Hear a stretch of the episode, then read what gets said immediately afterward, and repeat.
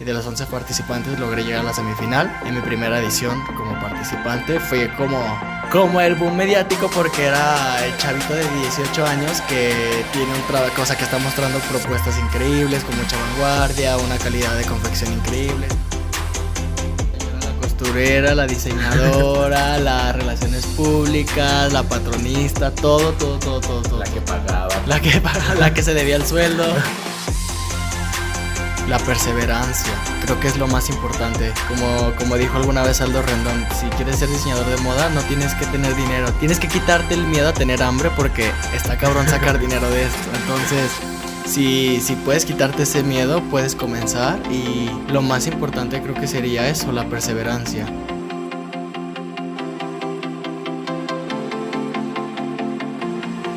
Hola a todos, soy Gilberto Lara. Bienvenidos a Desfile México, el podcast donde descubrirás qué tan fácil o qué tan difícil es cumplir tus sueños en el mundo de la moda.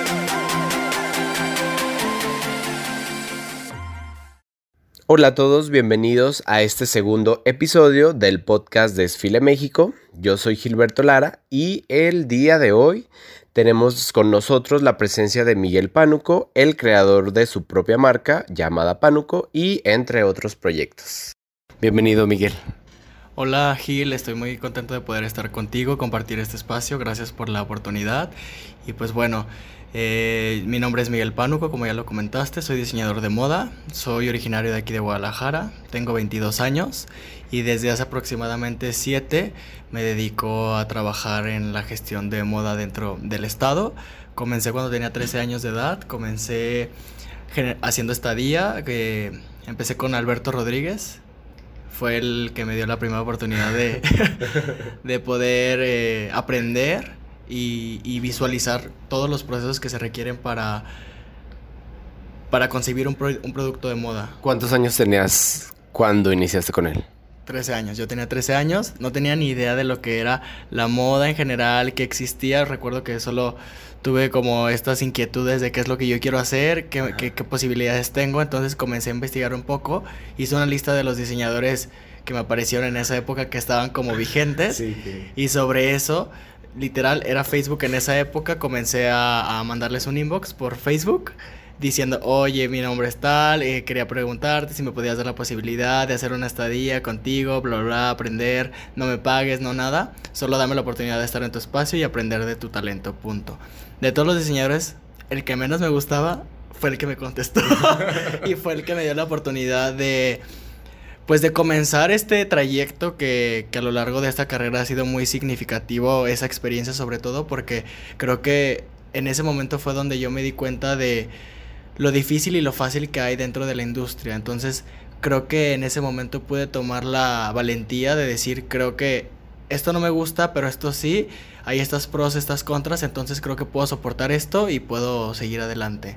Tuve como un panorama completo de todo lo complicado que es crear un producto de moda, de lo que significa tener una empresa, de lo que significa el trato con los clientes, hacer ropa, el measure, todo eso. Gracias a Alberto, ajá, Alberto Rodríguez. Y a partir de ahí yo comencé como generando más inquietudes y me fui pasando a hacer otras estadías con costureras, con modistas, con diseñadoras. Y en el 2016 conozco a Raúl Orozco, muy gran amigo mío, y comienzo trabajando con él haciéndole yo sus producciones de moda. O sea, tú hacías... Yo le cosía a Raúl Orozco. bueno, todavía a veces, ¿verdad? Pero yo me, yo me encargaba de, la gestión de los procesos de producción de su marca. Entonces, eso fue cuando tenías Ya 16, ya 16. Después de varias estadías, este, cuando estaba a punto de ingresar a la universidad, conozco a Raúl Orozco porque yo era su fan, entonces le, le escribí, nos empezamos a platicar y a partir de ahí yo le pido que me dé la oportunidad de gestionarle esa parte de su marca y confió y pues digo, de ahí se, se desarrolló una amistad que eso es punto y aparte, pero creo que creo que el estar con Raúl me dio la posibilidad de experimentar más, de salir como de mi zona de confort, porque creo que ahora el estilo que yo tengo no tiene nada que ver con él. Sin embargo, me dio la posibilidad como de ampliar mis conocimientos en esa época. El, al siguiente año, en 2017, ingreso a la licenciatura y... ¿En cuál universidad? Centro de Diseño de Modas. No quería hacerles, no quería hacerles promoción. no quería decirlo, pero ya. Sí, eh, ingresé a Centro de Diseño de Modas en 2017. En segundo cuatrimestre lanzan la convocatoria para el reality show, el concurso de moda, El México Diseña Bayel.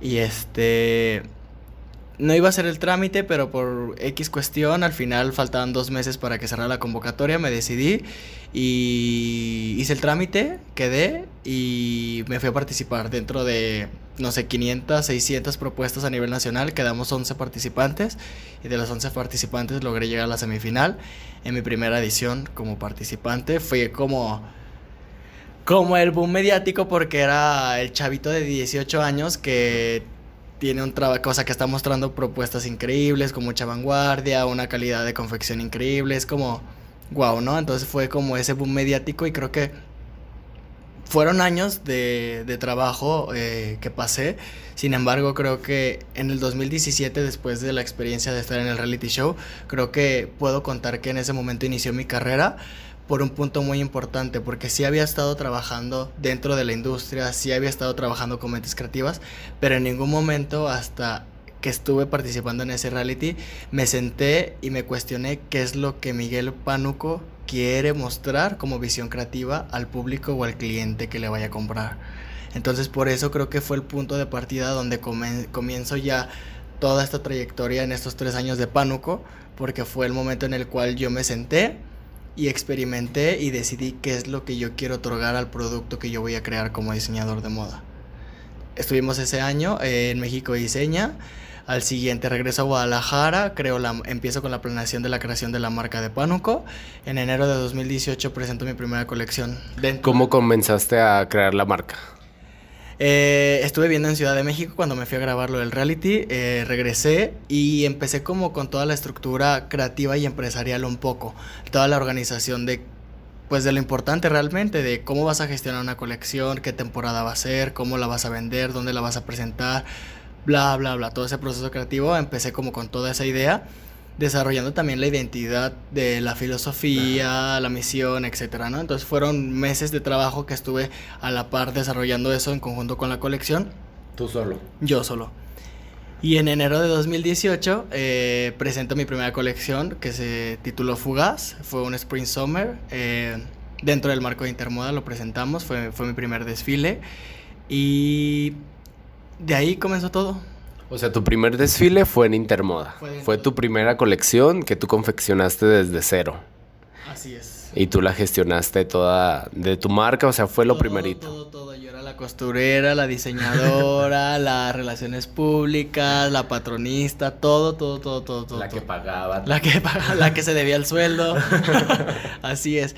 Sí, eh, eh, pues comencé trabajando yo solo y fueron, o sea, tengo siete meses ya con un equipo de trabajo apenas. O sea, entonces te estoy hablando que fueron casi dos años y algo. Dos años, tres meses. Ajá, dos años, tres meses, por ejemplo, trabajando yo solo. O sea, yo gestionando todo lo que es la marca solo. Hasta apenas hace unos meses es cuando ya empecé con esta idea de para crear una empresa real de moda tienes que liberarte de cargos y empezar a gestionar y, y, delegar a un grupo de personas que puedan hacerte el trabajo como a ti te gustaría que lo hicieras. Ok, a ver, vamos a regresarnos aquí un poquito. O sea, ¿cuándo fue cuando tú empezaste a descubrir que, que era rentable para ti esta parte de, de la moda? O sea, descubriste que eh, cuando estabas pequeño estabas descubriendo, aparte cuando tenías 13 años, qué es lo que querías, ¿no? Después se te dieron las cosas, estuviste en él y así pasaron las cosas. Pero cuando tuviste que era rentable que tú decías, ok, ya necesito este equipo de trabajo? O, ya puedo hacerlo rentable, de esto puedo vivir, o haces alguna otra cosa, o, o cómo es ahí? Creo que sobre la marcha el tiempo y las ventas te van dictando qué es lo que tienes que hacer. Y digo, bendito Dios, fue rentable desde un inicio el, el trabajar con mi propia marca porque empezamos a, vender en, en Uga Concept Store, que es una tienda de diseño mexicano que se encuentra aquí en Guadalajara. Y desde el inicio tuvimos muy buena aceptación y a pesar de que era algo diferente, eh, hablando como de cuestión como de formas, estructura, creo que era algo a lo que la, la mujer como mexicana y, y, en general de aquí de Guadalajara no estaba tan acostumbrada. Y a pesar de ello, creo que pudimos ingresar al mercado de manera efectiva y, fue bien recibido. Entonces empezó a ver factible pues en las ventas, en el nivel de ventas que teníamos.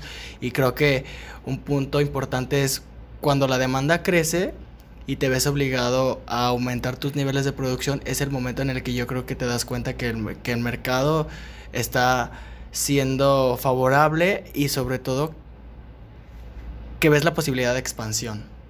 Y si, y si comienzas a ver la posibilidad de expansión por falta de producción, eso es un buen parteaguas porque obviamente si necesitas crecer es porque el nivel de ingresos está creciendo. Entonces, creo que el nivel de ventas y nos fue dando la, el punto de partida para, para yo empezar a, decir, creo que ya necesito una mano extra o necesito a esta persona que se encargue de eso. Porque al final también el diseñador de moda, creo que algo importante y, y en la actualidad sobre todo, es vender tu persona, tu, tu imagen como parte del producto. Sí. Entonces yo, Miguel Panu, con mi imagen, tengo o sea, tengo, o sea, tengo un perfil muy diferente al perfil al que va dirigido mi marca. Sin embargo, esos dos perfiles diferentes empatan. ¿Por qué? Porque soy el director y el creador de la firma, ¿no?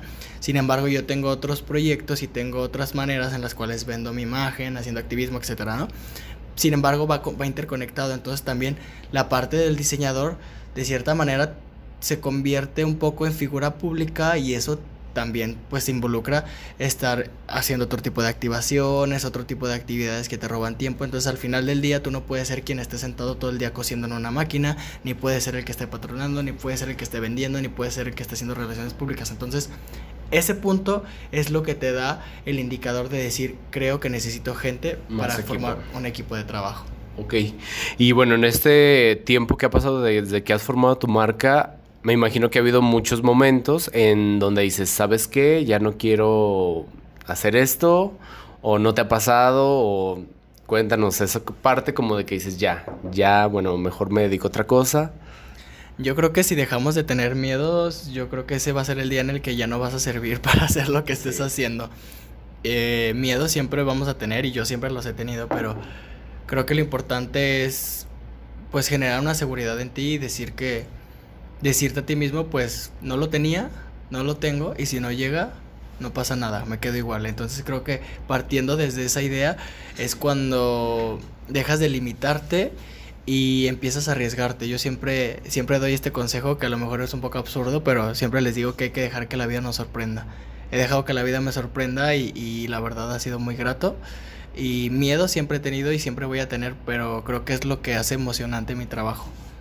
Sí, lo que hace que tú te des cuenta que si estás avanzando porque si te da miedo es porque vas a hacer algo nuevo y no te quedaste en la misma, en tu zona de confort, pues como se puede decir. Oye, mencionaste que haces otras cosas, o sea, ahorita ya estás delegando el trabajo, haces activismo, eh, platícanos un poquito de esa parte. Bueno, creo que esta parte es nueva a mi vida, tengo un año y medio aproximadamente. Eh, y fue un reto también para, en cuestión como empresa, marca, porque nadie quería que lo hiciera público, todo el mundo tenía miedo.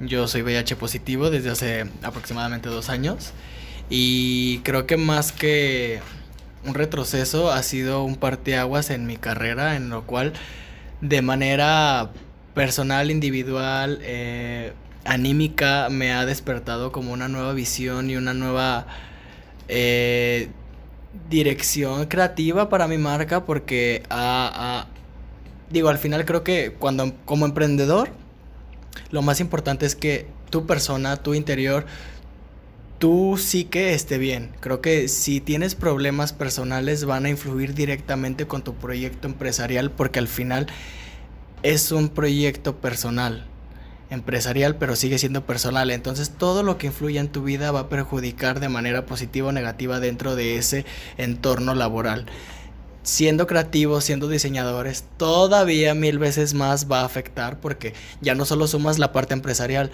sumas la parte creativa y de manera individual.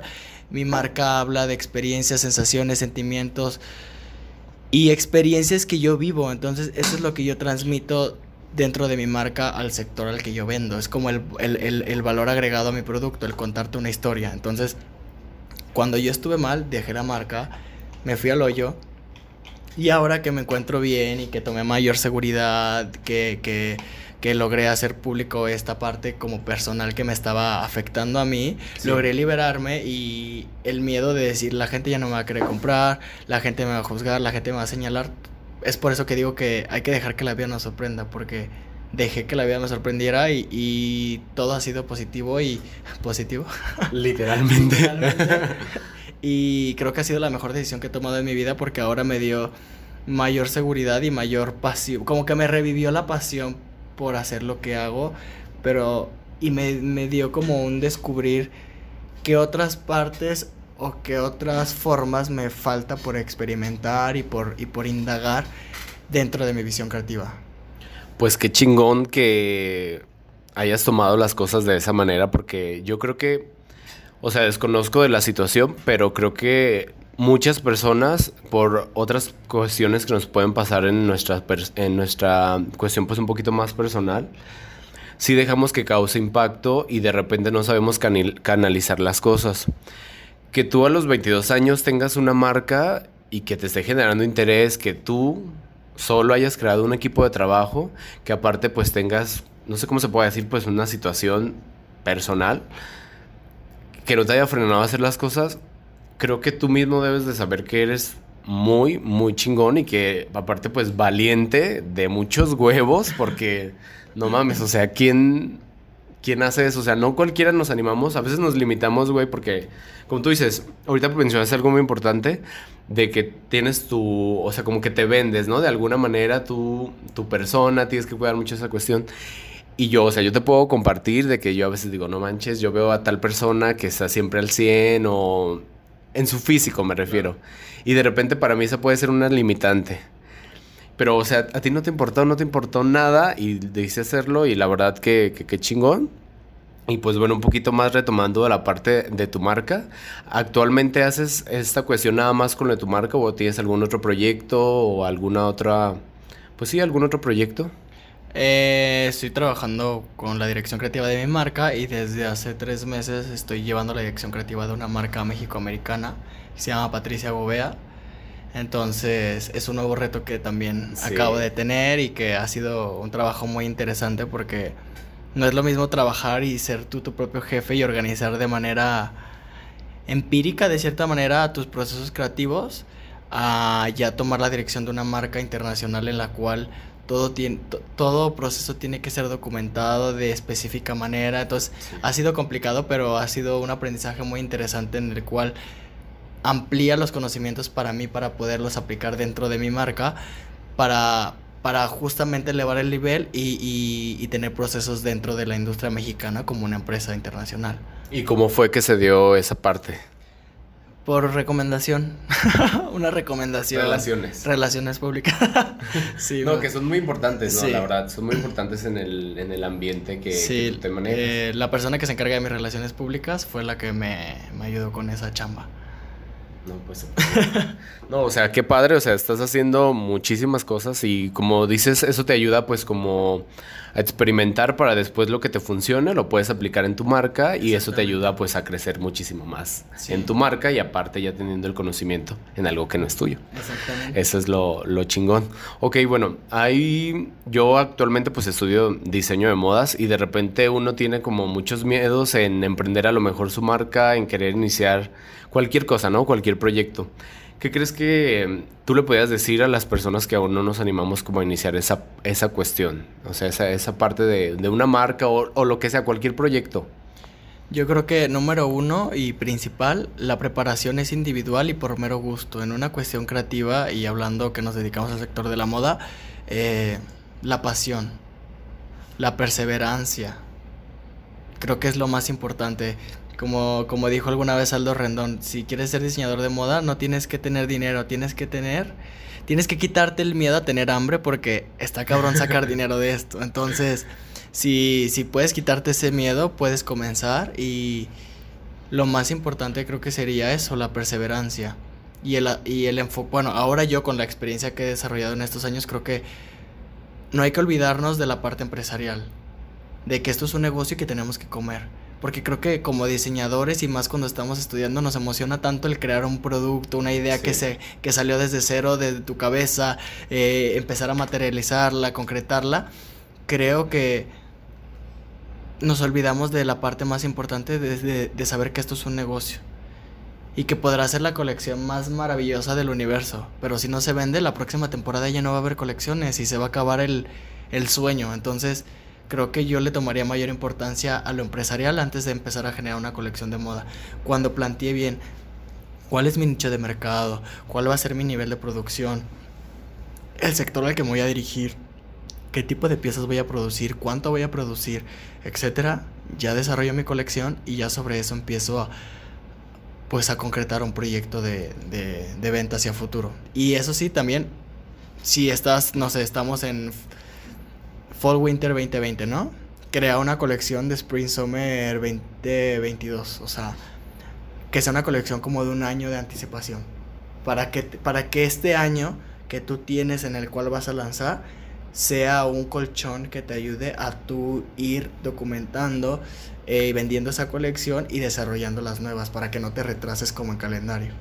Eso también sería muy importante. O sea, es como crear como un respaldo, ¿a eso te refieres? Por ejemplo, si, tú vas a empezar en este tiempo a desarrollar tu colección, que tu colección no sea Spring Summer 2021, o sea, que sea por lo menos mínimo Fall Winter 2021, para que tú tengas estos siete meses de espacio para venderla, eh, producirla, sacarla y en ese y ya cuando empieces a generar esa parte tengas como ese respaldo de tiempo para que puedas crear ya después la siguiente la colección que va a seguir después de esta que acabas de crear que tengas el tiempo a tu favor, porque lo que pasa es que se adelantan y a lo mejor sacan Fall Winter 2020 y lo acaban de sacar ahorita y quedan tres meses de temporada y ya no, ya no te va a funcionar, no vas a vender y te vas a retrasar, entonces en calendario vas a estar todo el tiempo descoordinado. Ok, y bueno, ahorita hablaste de la cuestión de empresarial. ¿Recuerdas tu primera clienta? No, ciertamente. ¿No sabes quién? ¿No te acuerdas de tu primera clienta? No. No, no me acuerdo de mi primera clienta, pero me acuerdo de muchas clientas que algo bonito de mi trabajo es que son clientas que se vuelven amistades y, y es gente que, que, valora lo que hago y que, y que, decide pagar por lo que yo estoy creando y creo que eso es lo más bonito. O sea, no, no, creo que no importa quién fue la primera cliente, creo que más bien me importa en este momento qué cliente esté conservado y cómo se ha desarrollado la relación entre cliente, diseñador, marca para que sigan conmigo consumiendo. Creo que eso es lo más importante. Ok, perfecto, muy bien. Y bueno, pues aquí eh, la cuestión de las relaciones nos compartes que es bastante importante. ¿Qué tanto lo, lo, lo llevas tú a cabo en tu marca? Yo siempre lo he dicho, para mí se necesita un 20% de talento y un 80% de relaciones públicas, porque ah, si eres la mente creativa más increíble del mundo, pero no te sabes desenvolver dentro del ambiente laboral, no vas a poder triunfar. O sea, se necesita literal, ahora sí que se necesita rostro, carisma, sí. necesitas, o sea, muchas habilidades y, y, también desenvolverte como yo ahorita que estoy aquí contigo, creo que el desarrollar estas habilidades y tomar esta seguridad te va a ayudar a que puedas crecer, cerrar negocios, conocer gente, sociedades, clientes, tener puntos apertura, de venta, tener apertura y tener conocimiento de lo que tú eres y cómo lo puedes vender a los demás. Las relaciones públicas para mí son súper importantes y creo que es la parte que más me ha ayudado dentro de mi carrera sí el talento está, sí las ganas y el compromiso también, pero creo que sin relaciones públicas sería imposible empezar a generar como la red de contactos para poder crecer y moverte a otros lugares. Sí, por ejemplo, o sea, yo he visto que tú me dijiste que comenzaste vendiendo tus tus piezas en una boutique de aquí de Guadalajara que promociona el diseño mexicano y varios diseñadores de aquí de Guadalajara tienen ahí sus piezas en esa parte pues entra la parte de las relaciones. Ahora, para tú pasar a una parte más grande, por ejemplo, vendes también tus... Ajá. Vendes ahí tus piezas. ¿Cómo fue que comenzó esa relación? Que creo que la directora de esa parte es Sara Galindo. Es Sara Galindo y María José Hernández. Eh, son las dos partes de la sociedad.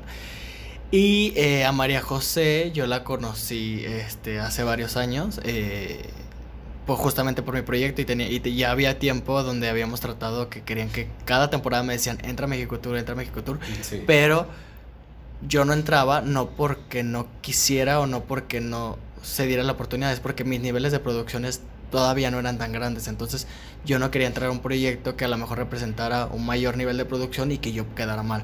Entonces esta temporada ya lo acordamos, lo firmamos y es como entré a México Tour. Y la verdad algo que, me da mucho, mucho orgullo y, y me hace muy feliz es que yo nunca he tocado ninguna puerta, las puertas siempre han venido a tocarme a mí y como ese proyecto de México Tour, eh, María José fue la, que, la persona que se interesó y que se dirigió hacia mí para, para mostrarme el proyecto y, mostrarme el interés que tenían de que estuviera la marca Pánuco dentro de, de su sitio de venta. ¿Y tú cómo ves a... Ahorita, ahorita tú mencionaste que las puertas se te han abierto. ¿Tú cómo ves a tu marca en, no sé, cinco años? ¿Tú qué, esperas de ella? Pues quiero tener una estructura empresarial muy firme en la cual podamos acaparar la mayor parte del mercado nacional y sobre eso esperar a una expansión para vender dentro de tiendas en el extranjero, creo que sería mi tirada. O sea, posicionar a la marca 100% aquí en México, cubrir puntos de venta los necesarios y sobre eso eh, empezar a, ahora sí que a buscar oportunidades fuera del país. Ok, perfecto.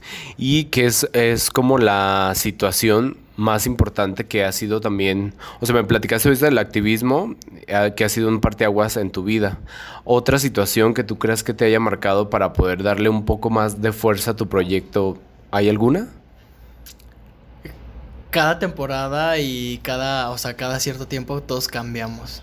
Y yo, y te, digo, yo diseño partiendo de, de experiencias que yo vivo, entonces literalmente hasta el momento no se me, no se me termina como los momentos importantes porque cada colección para mí representa un momento importante de mi vida o alguna persona que logró marcarme en ese momento. Entonces, este, pues todo forma parte de mi vida y si hago un recorrido eh, sobre mis colecciones, pues a lo largo de estos años, cada colección me trae a un momento específico de mi vida o a personas específicas de mi vida. Entonces, creo que sí hay muchos momentos importantes y yo creo que va a seguirlo sabiendo.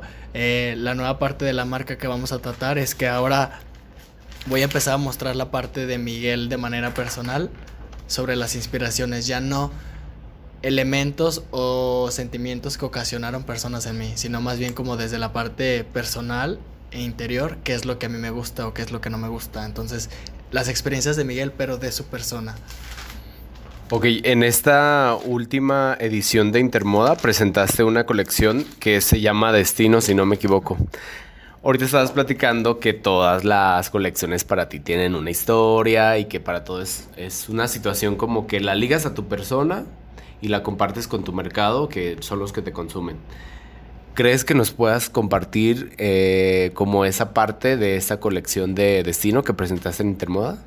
Sí, Destino es una colección que la diseñé en agosto del 2019 y pudo ver la luz apenas hasta hace unos meses porque fue cuando yo dejé la marca y comencé a pues a tratar a empezar con mi tratamiento de VIH y ese rollo entonces esa colección nació cuando yo terminé con mi, mi última expareja eh, fue una, una última conversación que tuvimos él y yo en la cual literal dejé de escucharlo y empecé a, generar, a quedarme con la última idea que él me dijo, que es, para, en la vida no todo tiene que ser blanco ni negro. Hay una escala de grises que tú no puedes, que tú no puedes aceptar. Sin embargo, el que en este momento no coincidamos no significa que en la vida no vamos a coincidir. Se me hizo un pretexto estúpido, sin embargo, creo que tiene y toma mucho sentido y, y me quedó tan claro que creo que me ayudó a relajar como mi persona emocional, Miguel, con las parejas, de decir, hay que aceptar y hay que dejar que el tiempo avance y si no es ahorita no quiere decir que en algún futuro no lo va a hacer. Digo, no tengo 50 años como para decir ya no tengo vida, o sea, tengo 22 años y todo puede pasar. Y la vida nos puede volver a juntar con personas que a lo mejor creíamos que jamás íbamos a volver o a tener en nuestra vida. Entonces, pues Destino habla de esa parte de, de cómo nacemos conectados a ciertas personas sin, o sea, sin tener como esa conciencia de que estamos conectados a ellos y no sabemos en qué momento de nuestra vida nos vamos a marcar y nos vamos a encontrar con esas personas que va a ser el, el gran amor de tu vida. Sí.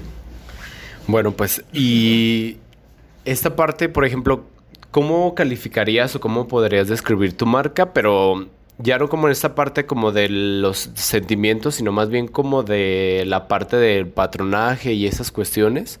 O sea, yo, por ejemplo, si yo voy a una tienda X, a una boutique, y veo una pieza, yo, yo sí identifico que es una pieza tuya, pues porque tienes un estilo, un, un estilo, perdón, muy marcado. Pero tú, ¿cómo lo calificarías?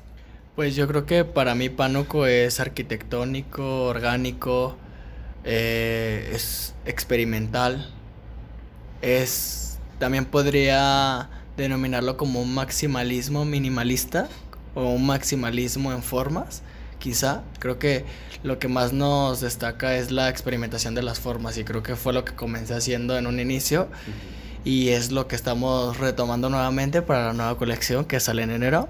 Eh, regreso como a, como esa experimentación extrema que en un inicio hice. Ajá, creo que voy a volver.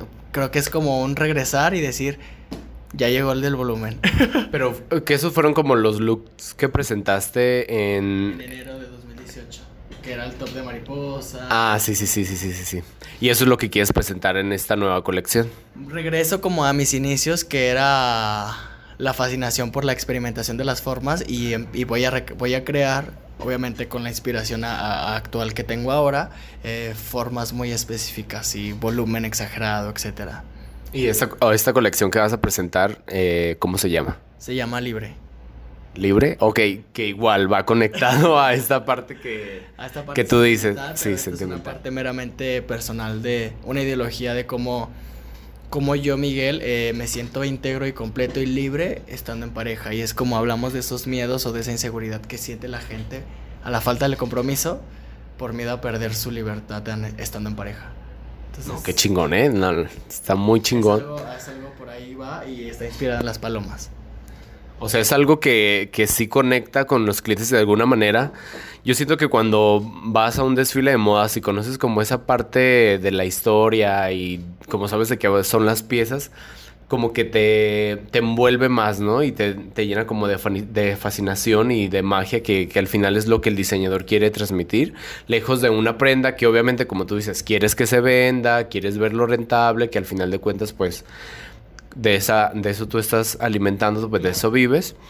Y aquí, bueno, eh, me gustaría que nos contaras también la parte de, estuviste en el reality del, del México y me gustaría que nos contaras cómo, ¿Cómo te lo pasabas ahí? ¿Cómo fue esa experiencia? Fue y será de las mejores experiencias que he tenido en mi vida. Desgraciadamente el reality ya, ya, no, ya no está vigente por ahora. Esperemos que en un futuro vuelva a estar. Pero fue fascinante. O sea, literal, el, el, el, mood de sentirte estrella de reality show creo que es algo increíble y yo, o sea, bueno, era, era, era más jovencito de lo que estoy ahorita, señora, pero fue, la, o sea, fue mi primer viaje como alejado de mi familia, entonces fueron tres, cuatro meses donde estuve alejado, pero literalmente sin contacto con el exterior, o sea, sin celular, sin redes sociales, nada, un encierro en el cual esos meses yo estuve desaparecido. Y, fue muy pesado porque pues grabamos todos los días, digo, no puedo contar tanto detalle, ¿verdad? Pero, pero era increíble porque, porque era un demostrarme a mí mismo que puedes hacer las cosas, como la energía de, de poder estar presente y poder participar y poder mostrar algo a nivel Latinoamérica, porque a nivel Latinoamérica entonces está muy cabrón como el... Creo que lo que tienes atrás en en pensamiento de decir, verga, güey, no me puedo equivocar, no la puedo cagar, no puedo hacer nada mal porque esto lo va a ver un chingo de gente. Y fue fascinante, fue súper bonito porque aparte creo que entre todos los concursantes que dentro de ellos está con muy grandes amigos, eh, creo que nunca hubo como una competencia con mezquindad o con dolo. Creo que siempre, siempre fuimos parte como de un mismo equipo en el cual cada uno mostraba su talento sin ventaja de, del otro. Creo que esa parte fue muy bonita porque todos nos llevamos muy bien y pudimos como fomentar una buena amistad que, que hasta el día de hoy perdura entre nosotros. Y para mí siempre ha sido muy importante. Creo que si puedo pararme a cualquier lugar donde me paro y puedo, si no, abrazar con mucho gusto, por lo menos saludar bien a alguien, es por eso, porque con todo el mundo me trato de llevar bien, o sea, con nadie tengo problemas porque para mí es importante generar como una hermandad, o sin una hermandad, pues sí, una, una, una, red en la cual podamos confiar el uno del otro. O sea, que si necesitas algo como tú ahorita que estás iniciando este proyecto, a mí nada me cuesta venir a platicar contigo porque creo que se trata de esto. O sea, eh, para mí eh, eh, la industria de la moda es una ruleta rusa. Entonces, estamos arriba, a veces abajo, y creo que es tan cambiante y tan tan indescriptible lo que va a pasar en el futuro porque cada seis meses presentamos nuevas cosas y a veces te puede ir bien y a veces te puede ir mal. Entonces, para mí por eso es importante y creo que todos ese tipo de valores los, los fomenté dentro del reality show en el que estuve participando y, es lo que he tratado de preservar hasta ahora. Sí, como la parte de, de, apoyarnos mutuamente, ¿no te refieres? Ok, tú todos los, todos los días, ¿qué es lo que crees que a ti te motiva para hacer esto, para, por ejemplo, ir a entregar esta pieza. O sea, yo en mi persona a veces digo, ya estoy cansadísimo. Obviamente a ti te pasa esa situación porque pues somos personas. Entonces, ¿tú cómo llevas a cabo o cómo haces para, para esa parte? Creo que a mí, sí somos personas, pero a mí ya no me pasa.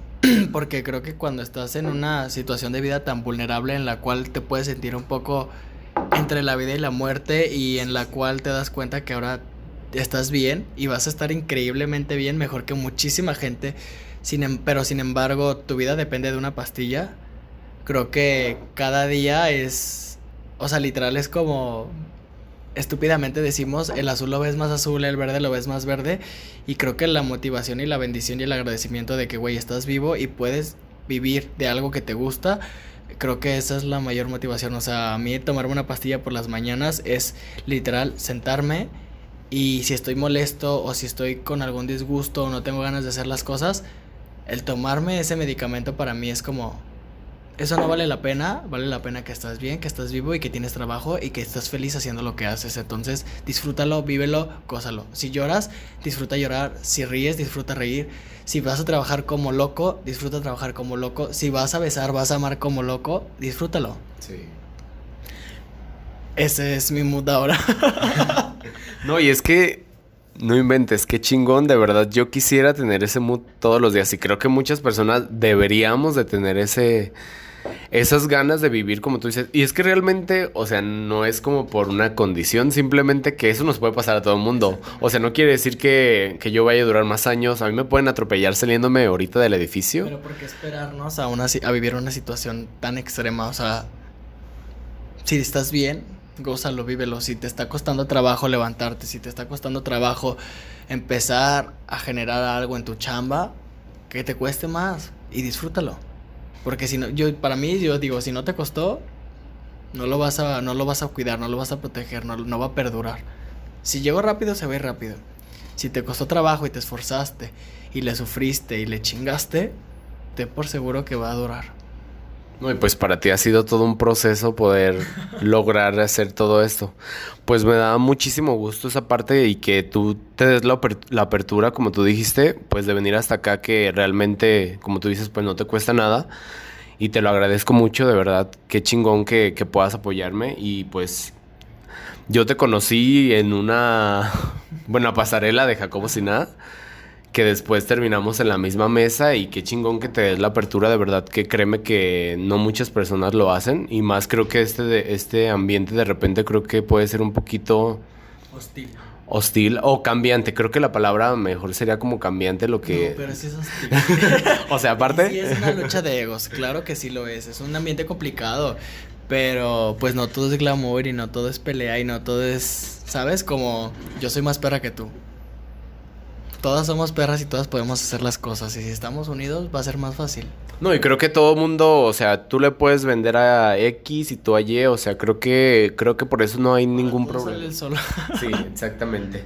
Y bueno, pues yo el día que te conocí desde un principio te agregué a Instagram y tuviste la apertura y qué chingón y que tengas los huevos para decirle a la gente porque lo publicaste en tus redes sociales X situación, la verdad que o sea, te admiro, me caías bien y todo eso, pero te admiro muy cabrón. O sea, la neta, qué chingón que tengas esa actitud y de verdad lo que proyectas es muy chingón y te felicito.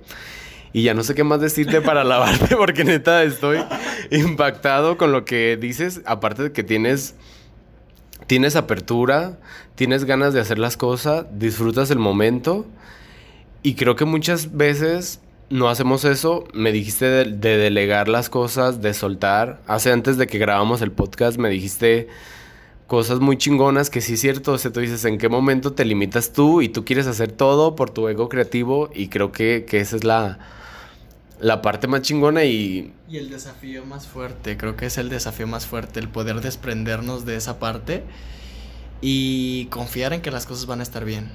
Y trabajar, por si las cosas no están bien, tú delegar, como te comentaba, y exigir que las cosas estén bien hechas y que se hagan bien. Porque si no vamos a hacer las cosas bien, ¿para qué las hacemos? Sí, o sea, la idea es que, que se trabaje por lo que tú quieres y si tú no lo puedes hacer o como tú dices, no tienes ahorita el tiempo o tienes que hacer otras cosas que también llevan importancia, pues saber. Pagas por ello. Exactamente, saber delegarlo.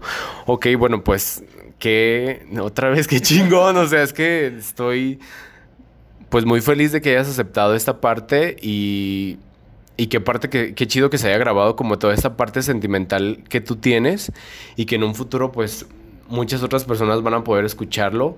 Y creo, o sea, la intención del podcast es que muchas personas puedan llevarse como una enseñanza y creo que el que más he aprendido hoy en estos 30 minutos, 40 minutos que, que llevamos, eh, he sido yo, o sea, me quedo con una experiencia muy padre, chingona, porque no me lo esperaba, ¿sí sabes? O sea, te conocía muy poco y, y pues te agradezco bastante que te has dado el tiempo. Y pues una vez que te agradecí como 60 mil veces, pues quiero que, que nos compartas una experiencia que tú hayas tenido en esta cuestión de todo este tiempo que te ha pasado. Si tú quieres personal, adelante. Si quieres de tu marca, pues también algo, alguna experiencia que te inspires que diga esto es muy importante para mí. O dos, o lo que tú quieras contarnos, que quieras compartir y que sepas, que quieras que las personas lo escuchen. Bueno, creo que e, esta parte, bueno, creo que ha sido muy contada las veces que lo he compartido como en público. No porque me cause conflicto, sino porque creo que de cierta manera a veces se me olvida. Pero para que todos confiemos en nosotros, en nuestra intuición y en que todos podemos hacer las cosas tenemos que trabajar para hacerlo, pero podemos hacerlo. Cuando yo, iba a entrar al reality show, no iba a entrar porque en ese mismo año falleció mi abuela y a los 15 años fallece mi mejor amigo de, toda la vida en ese entonces. Fue en noviembre de 2016. Eh, me deprimí cañoncísimo y cuando estaba a punto de finalizar la convocatoria decidí entrar y mi primera colección, que no cuenta como primera colección porque fue el proyecto para él, se llama Despedida y es un proyecto y una colección que desarrollé en la cual narro el, justamente el dolor de la despedida de la muerte y cómo todo ese encuentro de sentimientos, de malas emociones, con la aceptación y con el entendimiento del por qué y para qué se fue esa persona, logras preservar y conservar como lo bueno que te queda y te das cuenta que esas emociones negativas se convierten en positivas y es un acompañamiento que se queda contigo por siempre. Yo había prometido a mi abuela hacerle alguna vez algo cuando yo estaba empezando como a diseñar y hacer. Nunca se lo hice. Pero cuando logré proyectar la idea y el agradecimiento por medio de esa colección a ella a nivel Latinoamérica, creo que para mí fue el, fue el regresarle a ella lo que le había prometido. Y para mí es muy importante porque fue el punto de partida en el cual inició mi carrera y inició de la mejor manera. Entonces, confié, me liberé y esa fue la parte que me dio la posibilidad de empezar mi carrera dentro de la moda. Ok. ¿Y el, el mejor consejo que les puedes dar a, a los que escuchan el podcast como persona? Confíen y no actúen con dolo. Seamos tolerantes. Entendamos al que está enfrente de nosotros y, seamos amables. Creo que eso para mí es algo, un ejercicio que he estado este último año tratándolo de hacer mayormente, eh, entender al, al, que tengo enfrente. El ser tolerantes, el ser pacientes, el no ser eh, egoístas, el no ser groseros, el no ser eh, mezquinos. Creo que la parte humana, creo que si, si logras como tener eso bien claro, creo que la parte humana y tus relaciones públicas van a surgir de manera increíble porque, porque no vas a actuar con, con, con ventaja sobre ninguna otra persona. Creo que si tienes eso, todo te va a ir bien en la vida. Sí, es como la parte de de ser un... Que es la, creo que es la parte humana que forma parte del todo, de tu vida romántica, de tu vida amistosa, de tu vida profesional, de tu vida laboral, creo que de todo. Sí, es como la parte de tener apertura a las cosas, no estar como que tú dices, como ser egoísta, compartir, ayudar, que es esa parte. Y yo con lo que me, me quedo de, de este momento que compartiste conmigo, y con todas las personas que lo van a escuchar. Me quedo con la, el día de mañana, creo que, bueno, desde este momento voy a disfrutar un poco más las cosas porque es muy cierto lo que tú dices que si estás triste hay que disfrutarlo al 100, o sea, y hay que llorar, hay que llorar bien y si vamos a trabajar por algo, ¿qué es lo que tú, tú estás haciendo e hiciste desde el 2013? Que a lo mejor no era tu intención ser lo que ahora eres pero todo se fue direccionando. Todo se fue direccionando. Y si pasó una situación por lo que tú, tú quieres que haya pasado, ¿qué tal si esa situación hubiera pasado? A lo mejor Pánuco no sería lo que es el día de hoy. Entonces yo me quedo con esa parte de vivir, literalmente vivir de verdad, como tú lo haces. Y qué chingón, qué chingón, la verdad lo... Está muy chingón. no tengo otra palabra para describirlo lo, la forma en la que te expresas, la forma en la que compartes tu vida y, y pues me da mucho gusto que te hayas dado la oportunidad de, de poder estar aquí en este humilde podcast. y pues si tú quieres agregar alguna otra cosa, adelante.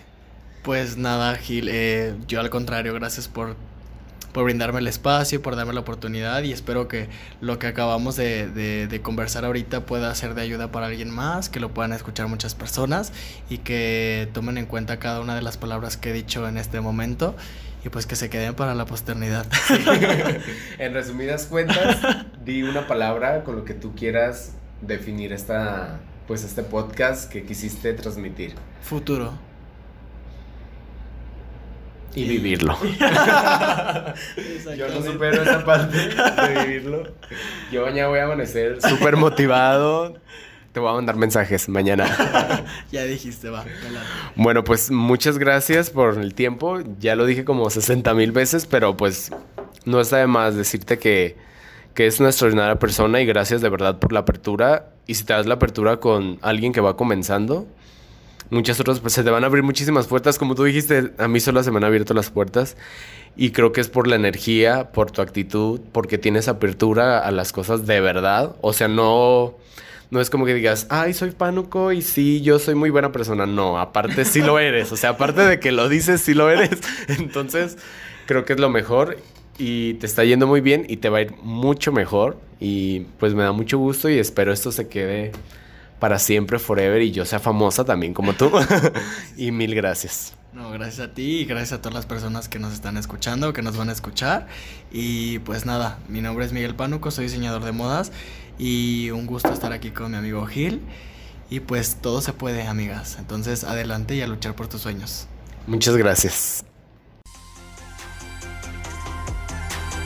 Amigos, se termina este episodio. Comparte este podcast con todos aquellos que les pueda interesar descubrir más acerca de la moda y síguenos en nuestras plataformas Spotify e Instagram como Desfila México, el podcast.